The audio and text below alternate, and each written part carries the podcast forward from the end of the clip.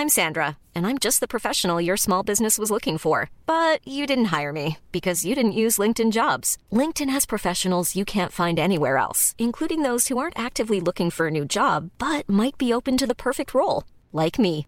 In a given month, over 70% of LinkedIn users don't visit other leading job sites. So if you're not looking on LinkedIn, you'll miss out on great candidates like Sandra. Start hiring professionals like a professional. Post your free job on linkedin.com/people today.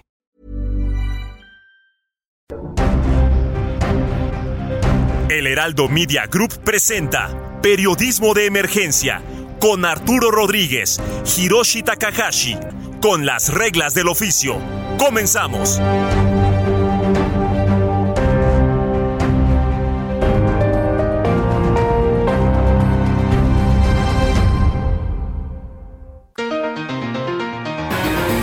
10 de la mañana con 3 minutos y como siempre es un gusto saludarle. Yo soy Arturo Rodríguez y es un privilegio coincidir en esta cabina con Hiroshi Takahashi. Arturo Rodríguez, muchas gracias, muy buenos días. Bien, sean bienvenidos a este periodismo de emergencia del sábado 23 de julio del 2022 y ya escuchamos a Mónica Reyes con esto que está sucediendo por ahí. Arturo, no sé si escuchaste hace unos minutos en una de las entregas el asunto de esta eh, viruela del mono, viruela que está ya pues siendo declarada pandemia. ¿no? Es una de los es uno de los breakings, ¿no? que dimos acá en el Heraldo hace unos hace unos minutos y pues interesante, ya lo decíamos que parece que los fines de semana se está eh, poniendo la agenda, ¿no? Se está poniendo la agenda en estos tiempos pandémicos la gente de fe diría que son las pestes apocalípticas. Sí, ¿verdad? Estaríamos en otros tiempos viviendo, ¿qué, dirían? Es algo apocalíptico y la verdad parece. Pareciera, ¿no? Parece, claro.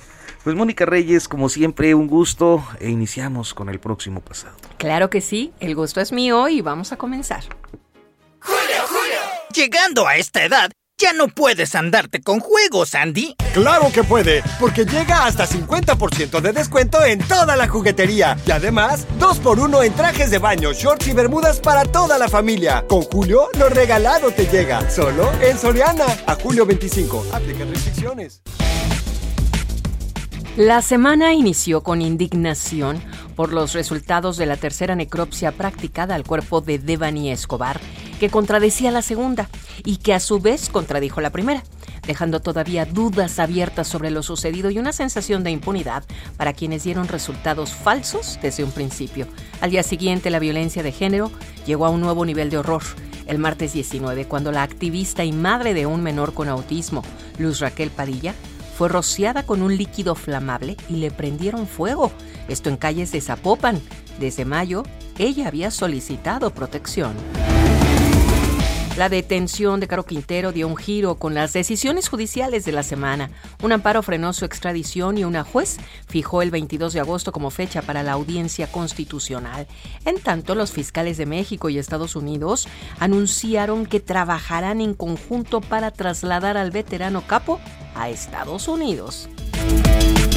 Luego de la entrevista que concedió Pío, el hermano del presidente Andrés Manuel López Obrador, en la que anunció que exigía un cierre del caso en su contra por recibir dinero en efectivo de manos de David León, la Fiscalía General de la República rechazó el pedimento y se dio a conocer que la carpeta de investigación seguirá abierta.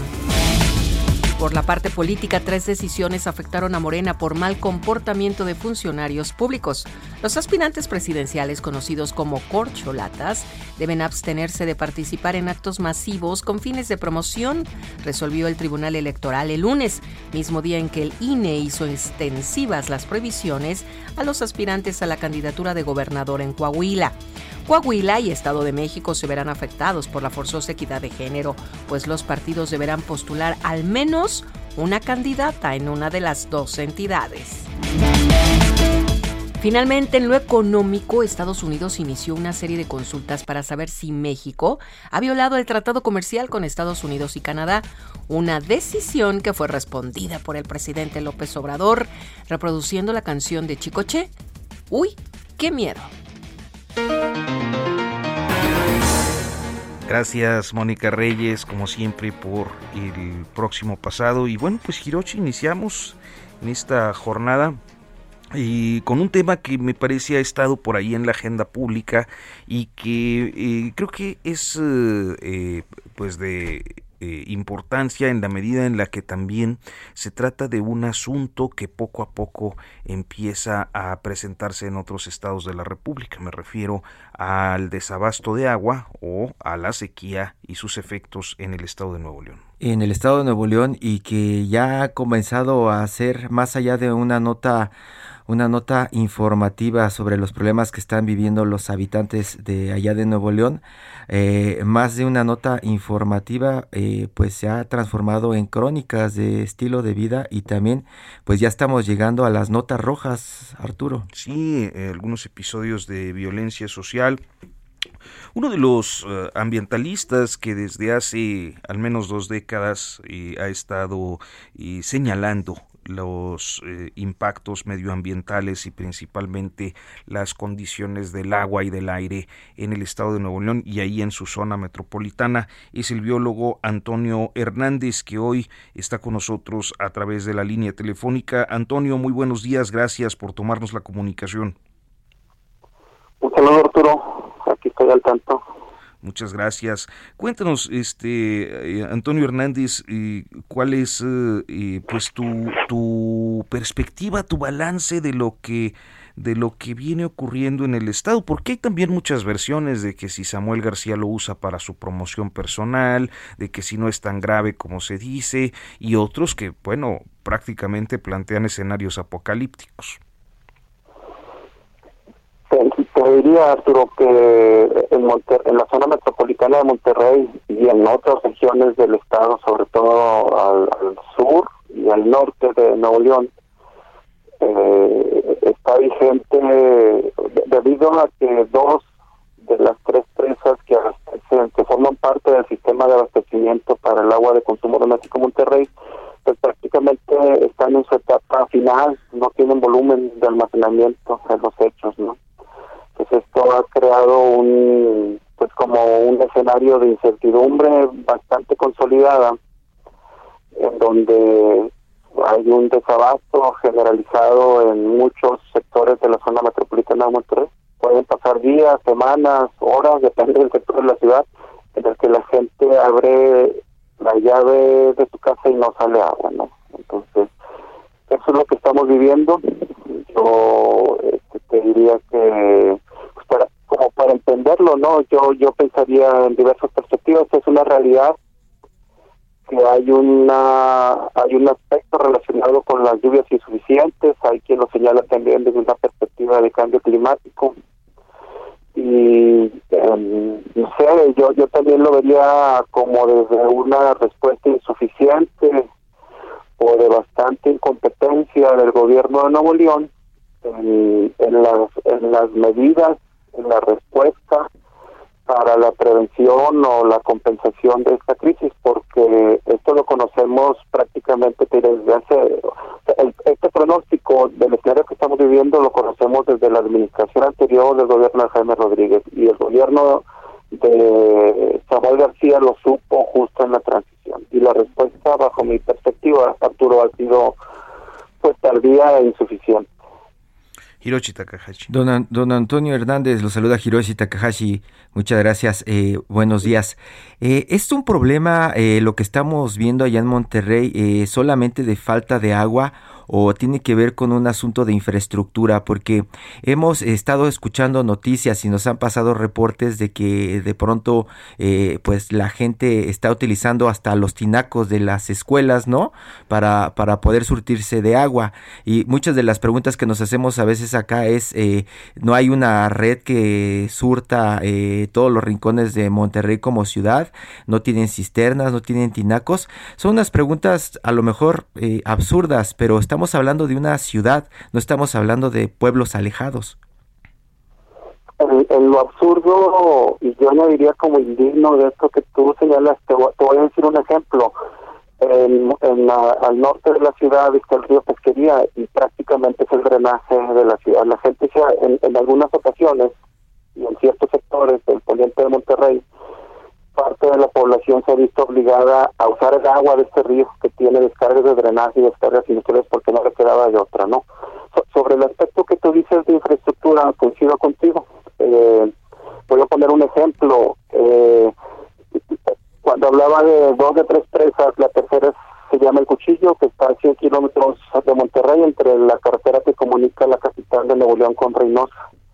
Es una presa enorme. Yo luego uso como esta frase del, de Rafael Alberti, para mí es un mar en tierra, la presa El Cuchillo. Y en los últimos 10 años, sus, sus porcentajes de almacenamiento de agua varían desde el 45 hasta un 70%. Eso nos permite determinar que tiene volúmenes de almacenamiento estables. Entonces, ahí hay agua, ¿sí? A pesar de la situación de, de, sequía que estamos viviendo, la presa Cuchillo tiene agua. Sin embargo, no podemos disponer de ella justo por la causa que tú señalas, la falta de infraestructura. Se necesita un segundo acueducto que traslade 5 metros cúbicos de agua hacia Monterrey, adicionales a los que ya se extraen de la presa. Ese acueducto no existe.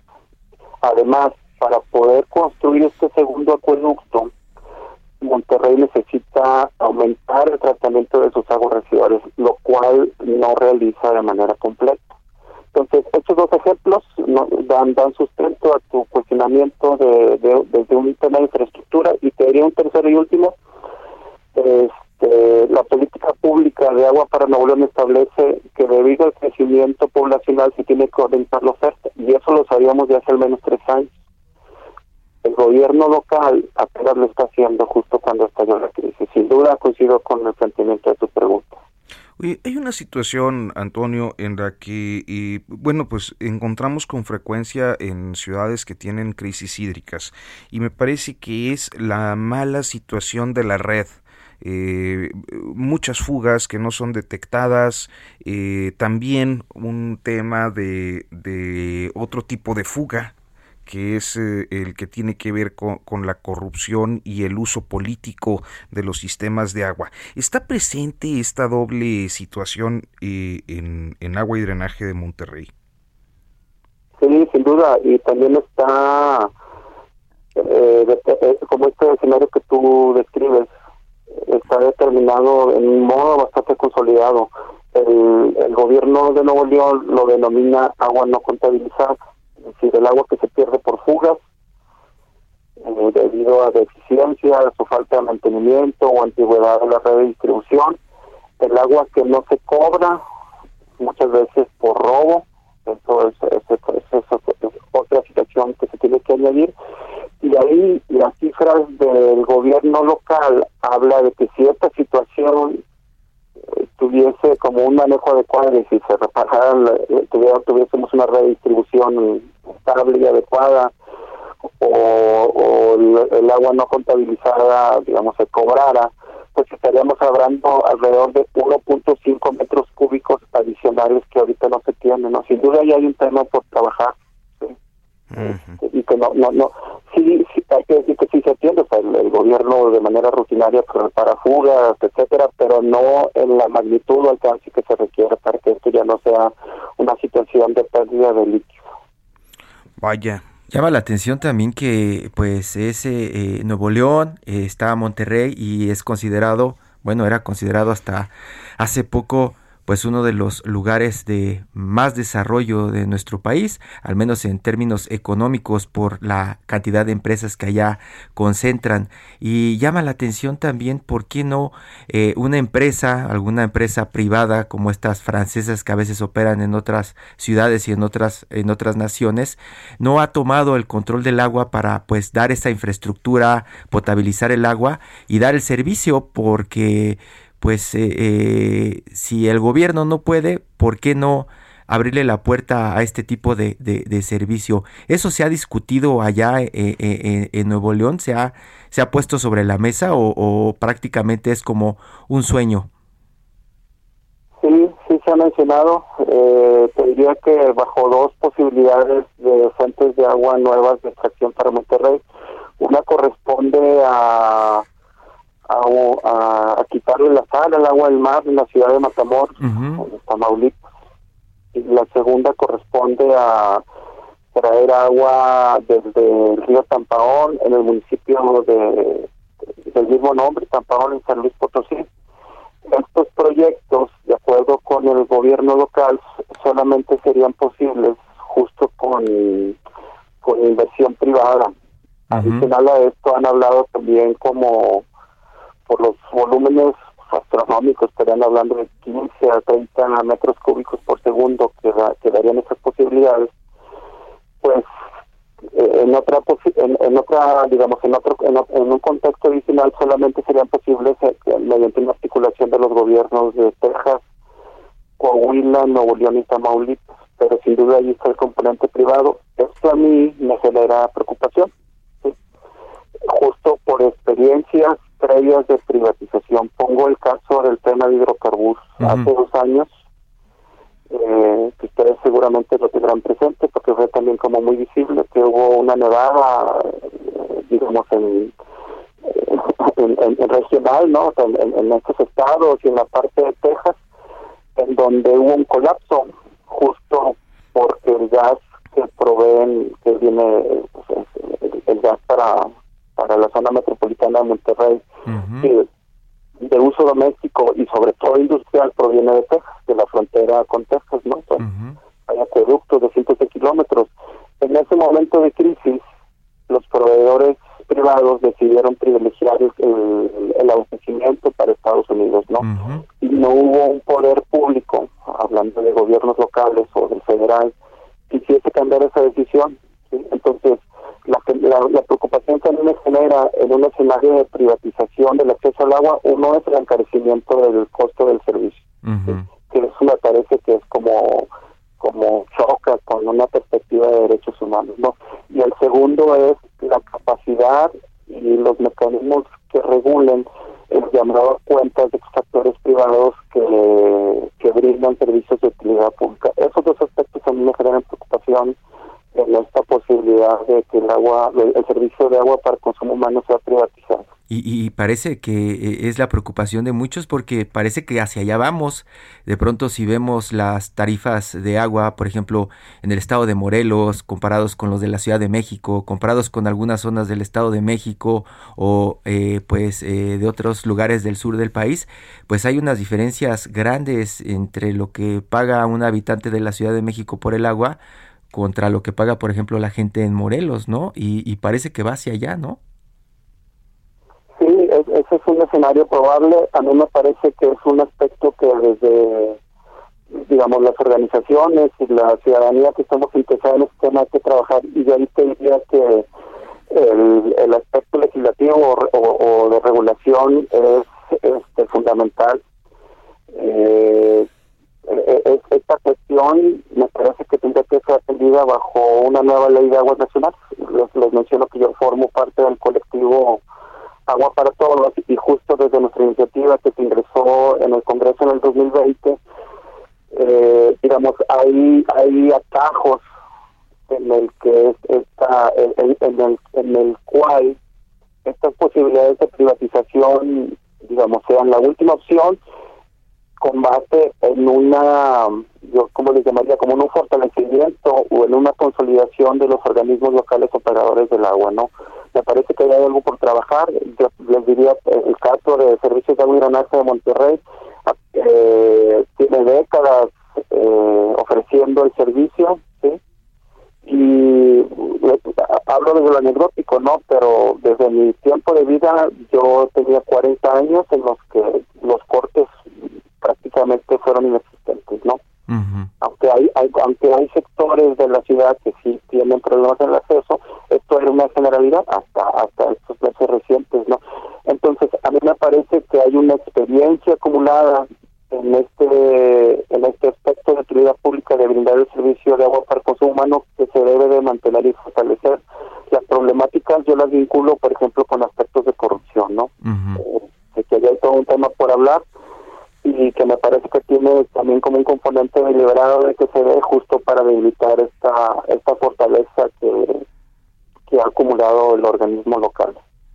Pues Antonio Hernández, biólogo ambientalista allá en Monterrey, en el área metropolitana. Te agradecemos mucho que nos hayas tomado la comunicación y nos hayas dado este panorama y esta perspectiva de, de eh, la situación del agua en Nuevo León, que sin duda pues nos preocupa a todos porque creo que son muchos lugares del país que en cualquier momento pudieran encontrarse igual.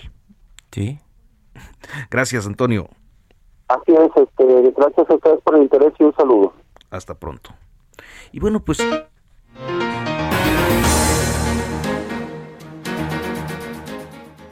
Adriana Delgado entrevista en exclusiva a la jefa de gobierno de la Ciudad de México, Claudia Sheinbaum. Claudia, ¿preparada para el 2024? Preparada para el 2024, pero también estamos gobernando la ciudad en este momento, porque no se puede eh, abandonar la responsabilidad principal. Pero creo que las mujeres estamos preparadas. Jueves, 11 de la noche, El Dedo en la Llaga, Heraldo Televisión. Bueno, pues muy rápidamente, Hirochi, fue una semana muy, una semana tremenda. Yo creo que el lunes con el asunto de la tercera necropsia de Devan y Escobar en el estado de Nuevo León, que nos deja en una situación muy, este, pues de, de, de, de, incertidumbre, de indignación, de confirmación de la ineptitud de los servicios periciales y las fiscalías. Oye, tres, tres necropsias y ni una dice lo mismo es, es, es, un caso verdaderamente emblemático de pues de eso de la ineficacia de, de, los procesos de y solo un ejemplo de lo que tiene que pasar una familia para encontrar eh, la verdad. Imagínate si no fuera de alto impacto si no estuviera la familia insistiendo hubiera presión social pues cuántas verdades pues, jurídicas por eso estamos eh, eh, encontrando también estos movimientos de pues madres que están este tratando de encontrar justicia encontrar respuestas no a sus preguntas alrededor de su familia. y después el asunto de Guadalajara de Luz Raquel terrible Guadalajara eh, también ya como se venía anunciando y es lo que dicen se anunció se anunció se anunció y nada pasó y otra fiscalía ahí que no pudo proteger. Vamos al corte y en unos momentos continuamos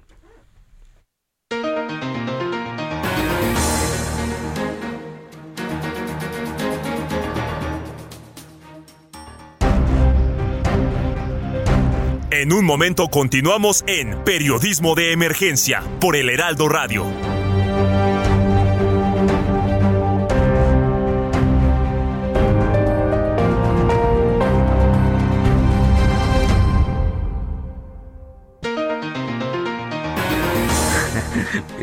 son las 10 de la mañana con 31 minutos y nosotros continuamos en periodismo de emergencia con eh, pues diferentes temas. Uno, uno de estos muy interesantes sobre el, Fondo Nacional de Infraestructura Hirochi. El FONADIN que pues eh, sale a escena como eh, un un organismo o un salvador de lo que está pasando con este tren interurbano México-Toluca, un salvador o probablemente pues un, una especie de árbitro a lo mejor para lo que vamos a comenzar a ver en los próximos meses, Arturo. Esto pues yo lo veo muy relacionado con las próximas elecciones en el Estado de México. Sí, está el, el tema electoral y bueno, también está la cosa de que el proyecto se ha ido eh, extendiendo y extendiendo y extendiendo una planeación tremendamente mal hecha desde el mismo trazo que no tenía derechos de vía despeje, que además es algo que les puede pasar en otros proyectos de trenes. Eh, no vamos a entrar ahorita en esos detalles porque ya está con nosotros Enrique. Millions of people have lost weight with personalized plans from Noom, like Evan, who can't stand salads and still lost 50 pounds. Salads generally for most people are the easy button, right?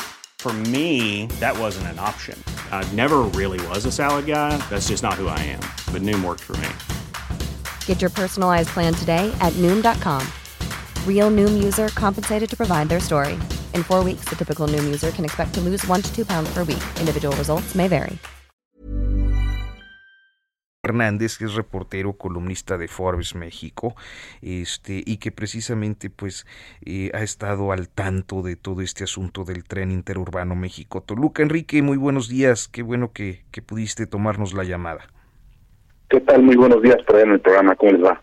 Muy bien, Enrique, por favor, eh, eh, pues danos contexto de, del tren interurbano México-Toluca.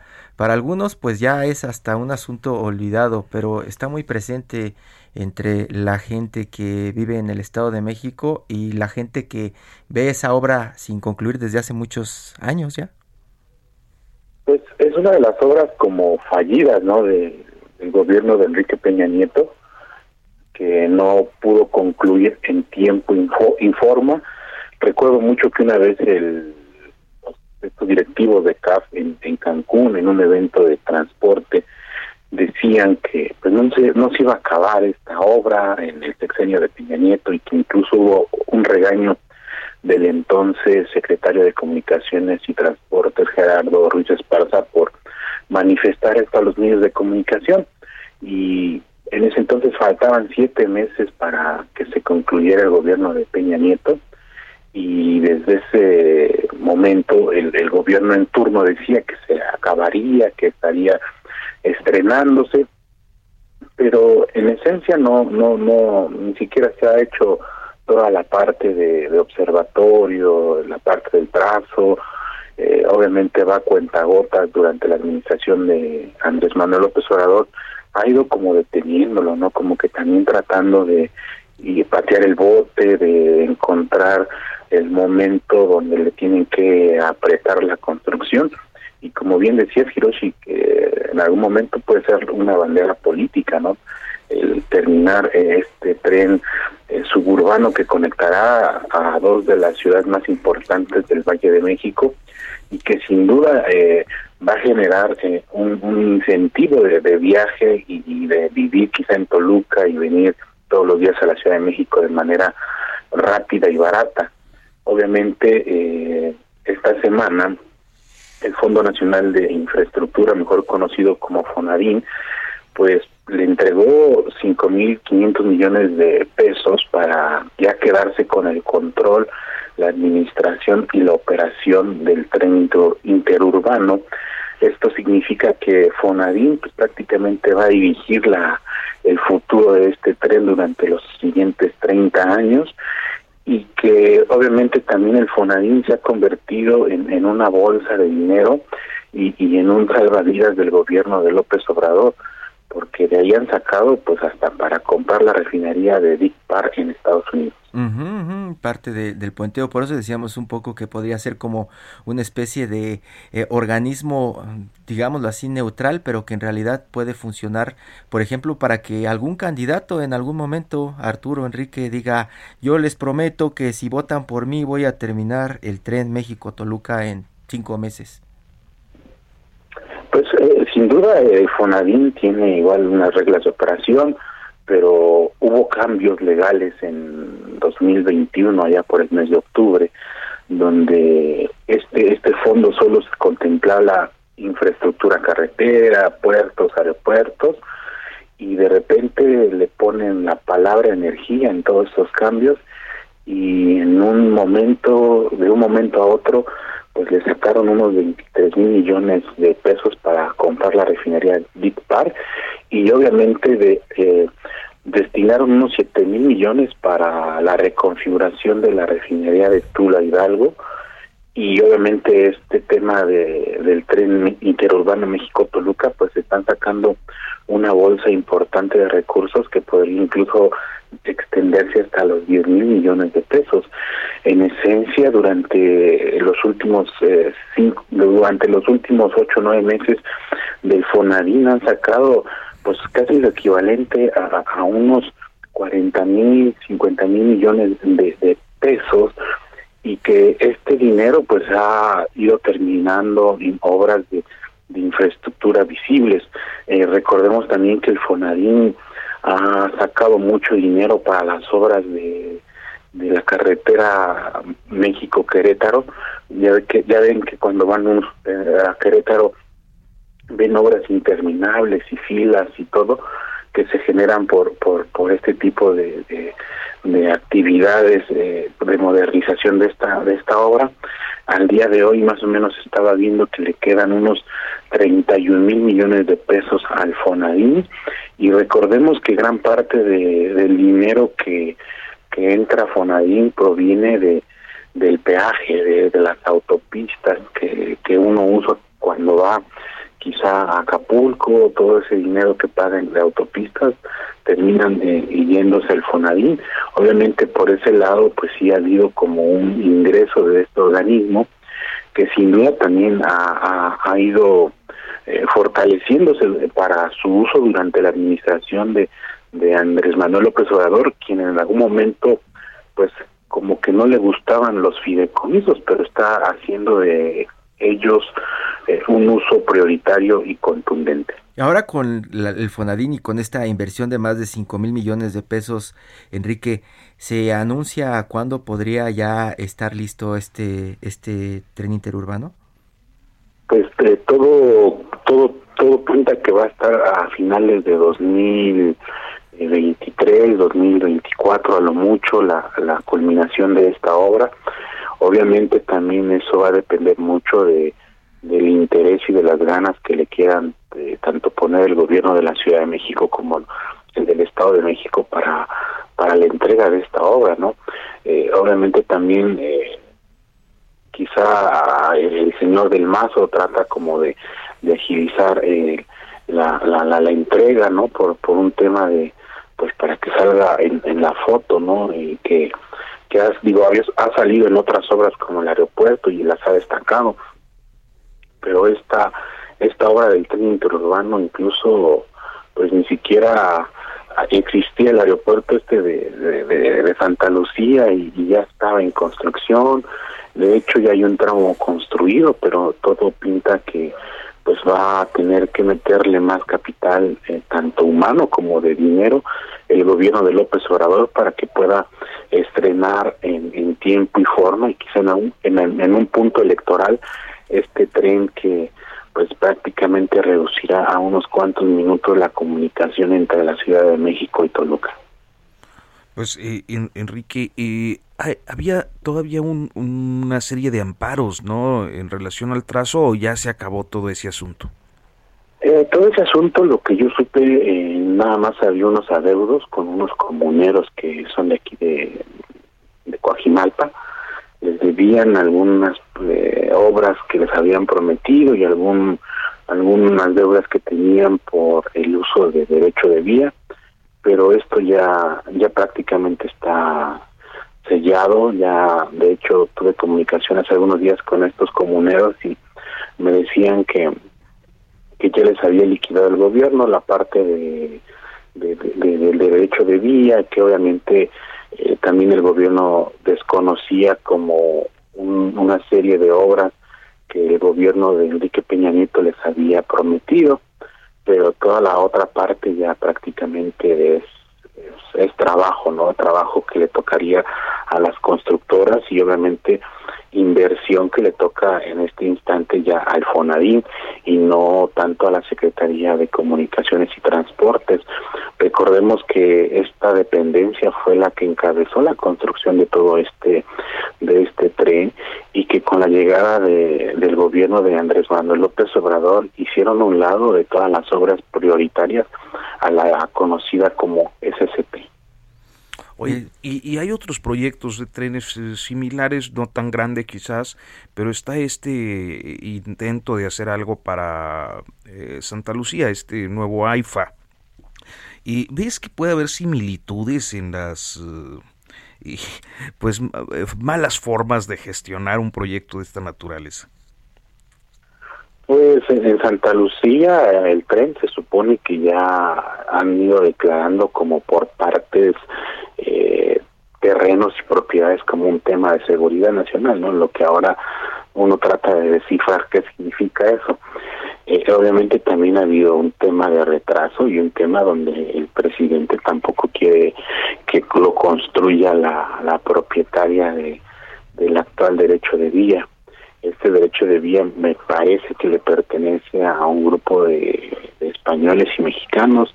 Detrás de ellos, para ser exactos, está CAF y, y el señor, este, ¿cómo se llama el señor? El, dueño de Viva Aerobús y de... Alcántara, Roberto Alcántara. Roberto Alcántara.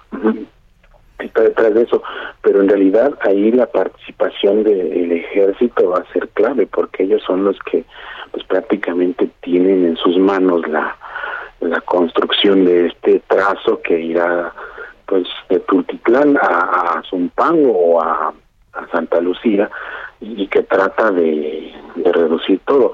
Obviamente ya hay una, ya hay vía construida, ya hay trazos de vía.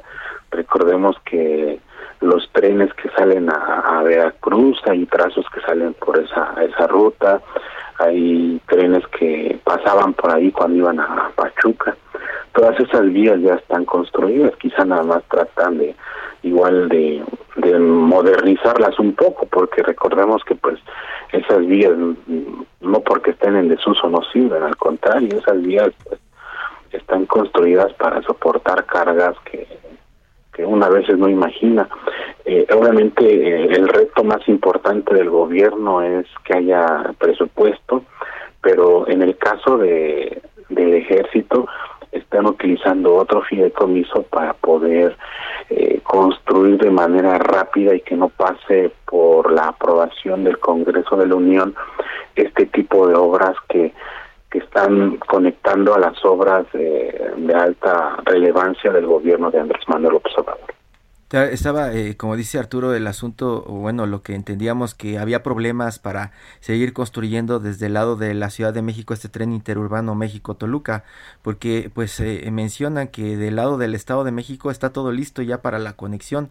Eh, eso, este, ya, ya entonces queda en el pasado y ya prácticamente lo único que falta es inversión, Enrique, esta inversión que pues ya podría hacerlo realidad muy pronto. Sí, solo falta inversión. De hecho, ya se supone que ya hay el, derecho de vía en la Ciudad de México. Incluso van a, habían contemplado, estaban contemplado estos terrenos que, eran de la Sedena, que, también eh, hasta ahí llegaría esta, esto que es el nuevo el nuevo Chapultepec, ¿no? Toda esa parte, toda esa zona la van a contemplar y seguramente van a hacer algún desarrollo más importante en, esa zona, sobre todo un desarrollo cultural y, quizá eh, ecológico y ambiental, ¿no? Obviamente eh, eh, también falta la, la que, que unan la línea naranja, esta línea que ha estado en los últimos meses y, y prácticamente días en, escándalo, ¿no? Eh, había un proyecto o hay un proyecto y dinero, me acuerdo que, que ya habían etiquetado para que pasara a esta línea naranja de Cuacos prácticamente observatorio y que a partir de ahí se generara el flujo de tránsito hacia distintos puntos de, de la Ciudad de México y obviamente también había otro proyecto donde querían conectar eh, la, la línea esta café o la línea 9 que va de Pantitlán a Tacubaya trataban igual de que esto llegara a observatorio. Ahí sí ya no supe si se acreditó o se dio dinero, pero la parte de los dineros con, con la incursión de, de pues prácticamente ya es un hecho de que este tren tiene que quedar en, en, las vísperas del 2024 o incluso puede estar listo en un año, ¿no? Por, eso, por eso, este Arturo Enrique, por eso a mí me, me surge esa inquietud de que pues se puede usar políticamente para cualquier cosa, ¿no? Fue un, fue un proyecto que dejaron que dejaron prácticamente morir durante meses, ¿no? Años y ahora de la noche a la mañana se retoma. Miren, aquí, aquí trabajamos. Estimado Enrique, muchísimas gracias. Muy buenos días. Muchas gracias.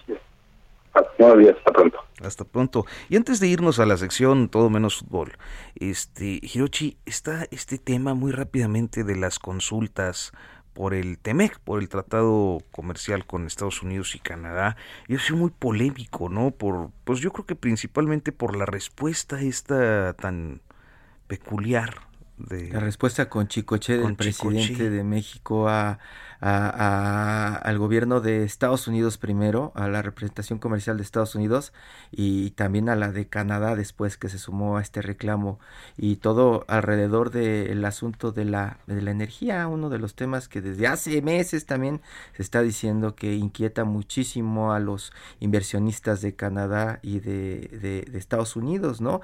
El asunto de estas eh, regulaciones que pues no les gusta, no les gusta y además pues no funciona bajo el la regulación de ese tratado comercial que tiene México con esas naciones, Arturo. Y pues esto ya eh, eh, eh, se decidirá en, en paneles de controversias, ya se decidirá con abogados y con pues política, mucha política en los próximos meses. ¿Qué, qué es esto de los paneles? ¿Qué es esto de la de las consultas, Hirochi? Pues Porque es muy técnico finalmente el asunto. Este, pues supuestamente las discusiones que se dan ya en términos este en términos eh, eh, del tratado comercial ya son este, discusiones serias, ¿no? Este, ya tendría que estar eh, en este caso la, la titular de, de, economía, por ejemplo, sentada discutiendo con la gente de economía de esas naciones y con sus abogados eh, con los, los acuerdos este con los acuerdos que se firmaron por eso están eh, pidiendo que sea el señor Jesús Seade el que regrese a dar la cara por todo lo que se comprometió a, hacer no vaya pues vamos vamos ahora sí a la sección todo menos fútbol Julio, Julio. Ay, amiga, cuéntame ya, suelta toda la sopa, ¿eh?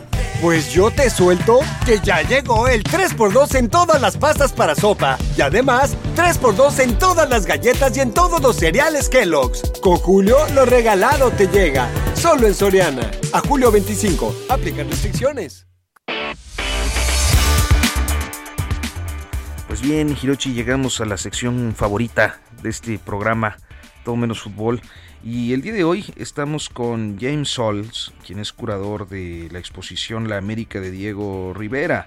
La exposición eh, se presenta en el Museo de Arte Moderno de San Francisco con más de 150 cuadros, murales, dibujos de pues este pintor emblemático mexicano muralista del siglo XX y además hay tres galerías dedicadas a proyecciones de películas a gran escala de los murales más influyentes que el artista creó en México y en Estados Unidos. James Soles, muy buenos días.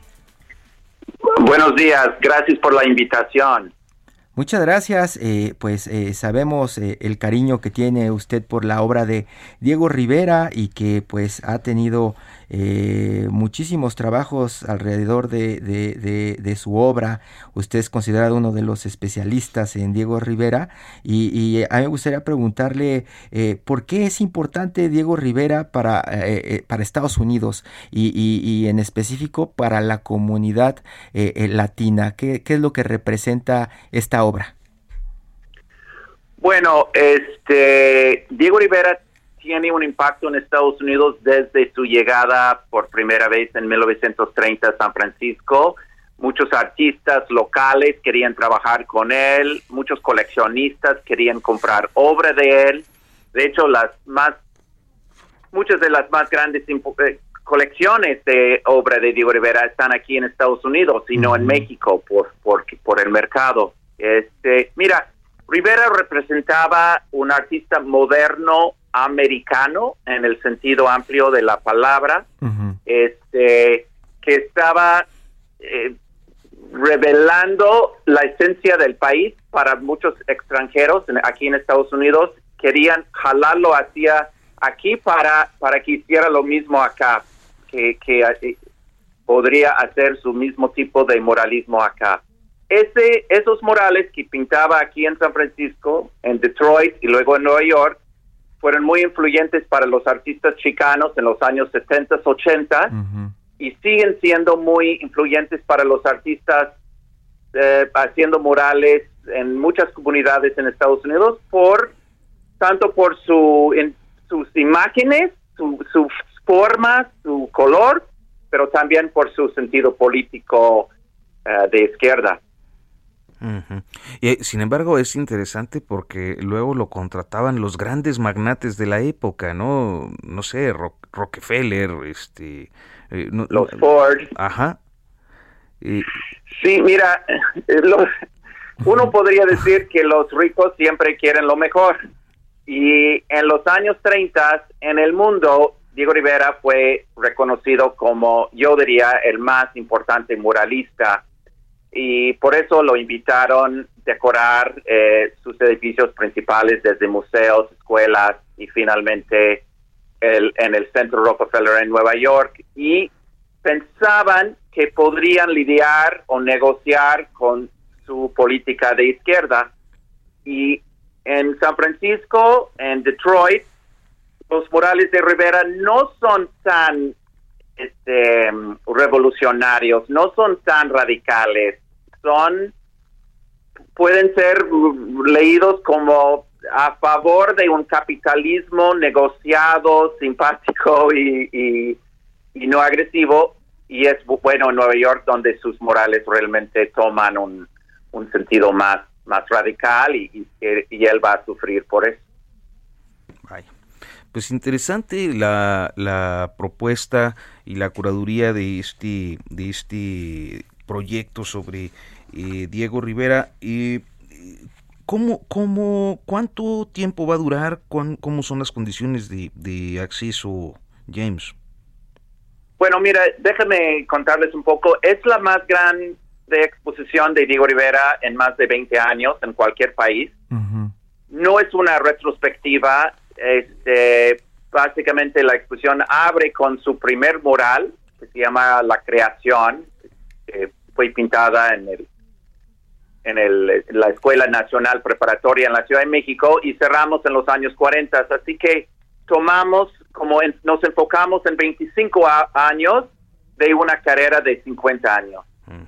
Eso nos permite tener en la exposición aquí en San Francisco más obras de los años 20, 30 que se han visto desde la vida de Diego Rivera y mm. muchas obras que nunca se han presentado en público o incluso que no han salido de, colecciones particulares desde que fueron pintados. Entonces, eso es muy importante. Es una muchos mexicanos que han venido a ver la exposición ya me han dicho es otro Diego Rivera, es otra visión de Diego Rivera, uh, con mucho muchas obras desconocidas. Pues le agradecemos mucho que nos haya tomado la comunicación. Nos tenemos que despedir desafortunadamente, pero muchísimas gracias y estaremos atentos a esta, a esta muestra. Bueno, está aquí hasta el 2 de enero. Muchas gracias. Gracias. y gracias a usted por el favor de su atención. Mañana en punto de las 10. Aquí nos escuchamos. Esto fue Periodismo de Emergencia, con las reglas del oficio, en el Heraldo Media Group.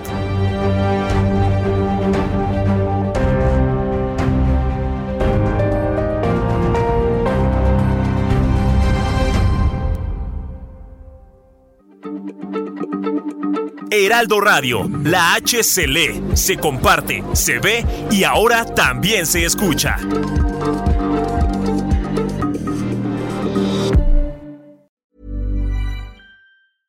Imagine the softest sheets you've ever felt. Now imagine them getting even softer over time. That's what you'll feel with Bowl and Branch's organic cotton sheets. In a recent customer survey, 96% replied that Bowl and Branch sheets get softer with every wash. Start getting your best night's sleep in these sheets that get softer and softer for years to come. Try their sheets with a 30-night guarantee. Plus, get 15% off your first order at bowlandbranch.com. Code BUTTERY. Exclusions apply. See site for details.